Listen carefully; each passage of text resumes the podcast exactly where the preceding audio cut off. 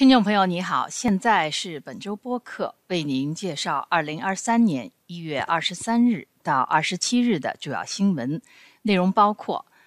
犯罪团伙假扮房主出售房产，大多地区有至少三十户受害；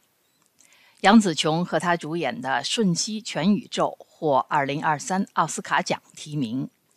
温哥华农历新年艺术节主题为“想象的一年”。加拿大央行再次提高基准利率，从百分之四点二五升至百分之四点五。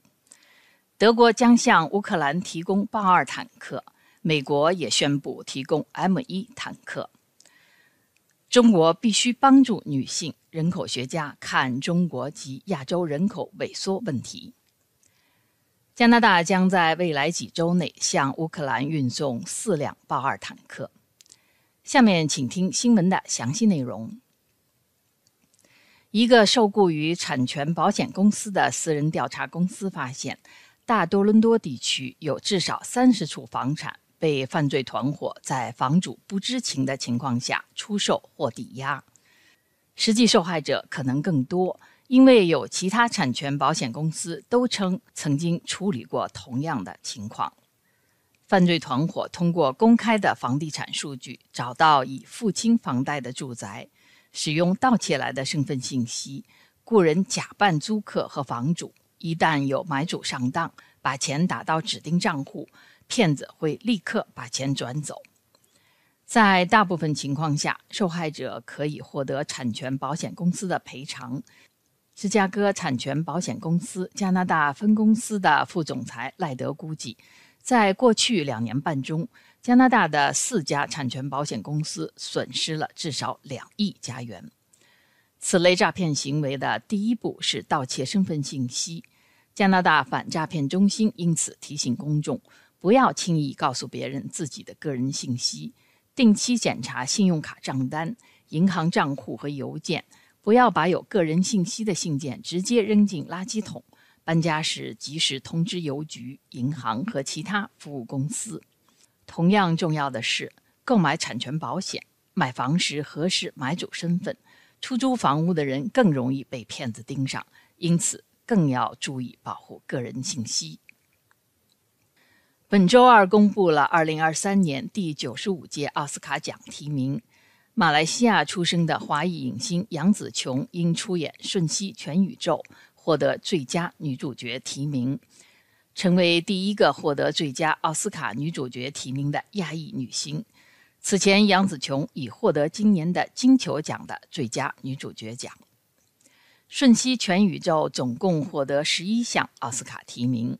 影片由美籍华裔导演关家勇和导演丹尼尔·施奈特联合编剧导演，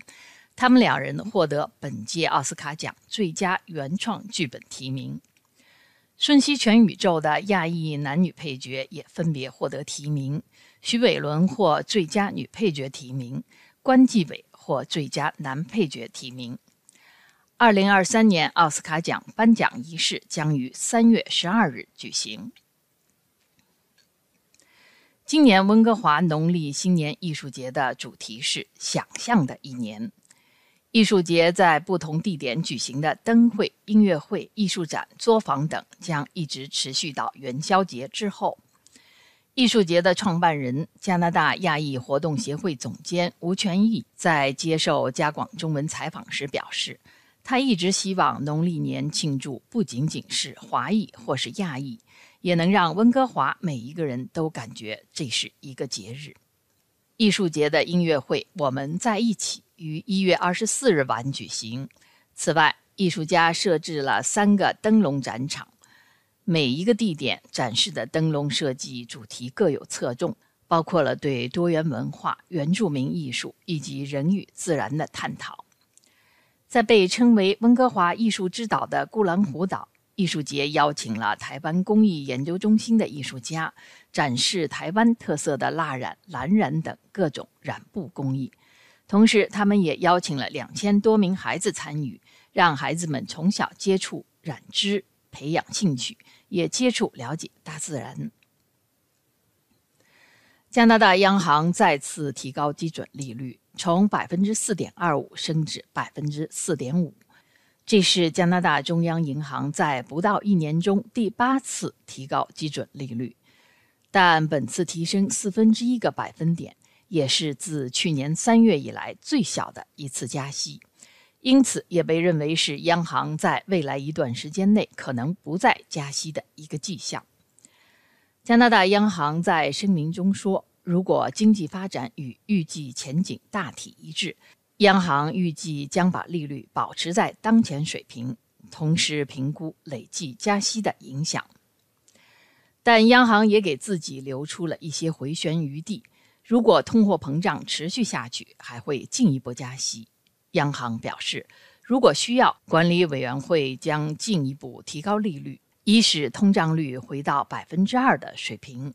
本次加息在经济学家们的预期之中。经过几周的犹豫，德国总理舒尔茨在周三宣布，德国将向乌克兰提供豹二作战坦克，并同时允许拥有豹二坦克的第三国向乌克兰提供该坦克。德国政府在声明中说，他将从自己的库存中首先向乌克兰提供一个连及十四辆豹二型坦克，其后德国及其盟国将向乌克兰提供总共两个营的八十八辆坦克。德国做出这一决定是基于美国方面表示达成协议，将提供三十一辆 M1 坦克。随后，美国总统拜登周三也在白宫发表简短讲话，在他宣布四亿美元的美国援乌计划中，还包括八辆 M88 救援车，这是类似坦克的履带式车辆。如果 M1 坦克被卡住，M88 可以拖走 M1。通过让美国投入部分作战坦克，德国政府希望能分散来自俄罗斯的反击风险。德国军方的联邦安全政策学院院长埃克哈德·布罗斯说：“将美国纳入这一决定至关重要，以避免欧洲单独面对一个拥有核武器的俄罗斯。”克里姆林宫谴责这是一个灾难性的决定。目前，日本、韩国和中国的人口正在萎缩，这对这些国家的经济和社会稳定造成威胁。这三个国家都在试图扭转局势。韩国将放宽劳动法，以刺激家庭增长。日本首相岸田文雄希望将有关儿童项目的支出增加一倍等。中国政府正在鼓励三胎政策，以防止人口危机。中国人口在2022年下降了85万，这是60年来第一次。但人口学家指出，由于中国父母面临巨大经济和社会压力，鼓励多生孩子难有收效，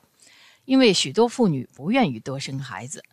考虑教育成本、照顾年迈的长辈和自己事业的同时，还要多生孩子，实在是责任巨大。研究女权主义的布法罗大学社会学助理教授董一格说：“受过较多教育的新一代中国女性对为人母的个人成本持谨慎态度，因为在中国，家务和家庭护理往往由女性承担。中国的独生子女政策从1980年到2015年间造成了性别失衡，目前是7.22亿男性比6.9亿女性。”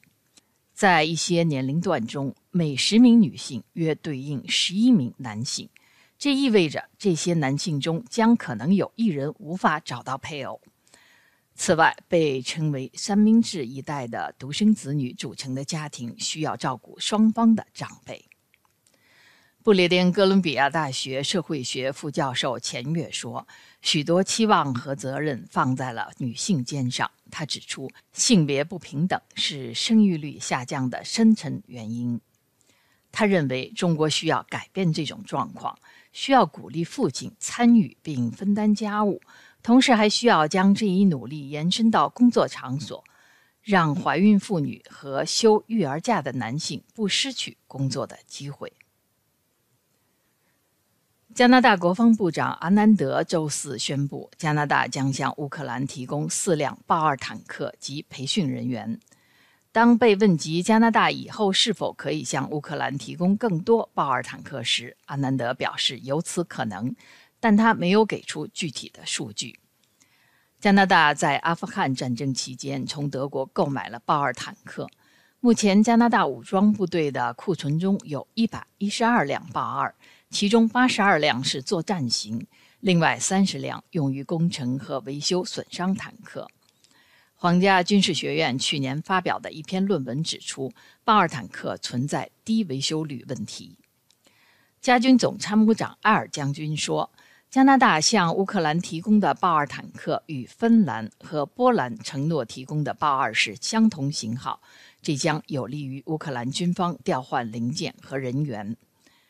埃尔将军还说，欧洲各国军队中有数千辆豹二坦克在运行，这也将会很有帮助。加拿大的豹二坦克将通过 C 十七环球霸王运输机运往欧洲，一次只可飞一辆豹二。以上是本周主要新闻，谢谢您的收听。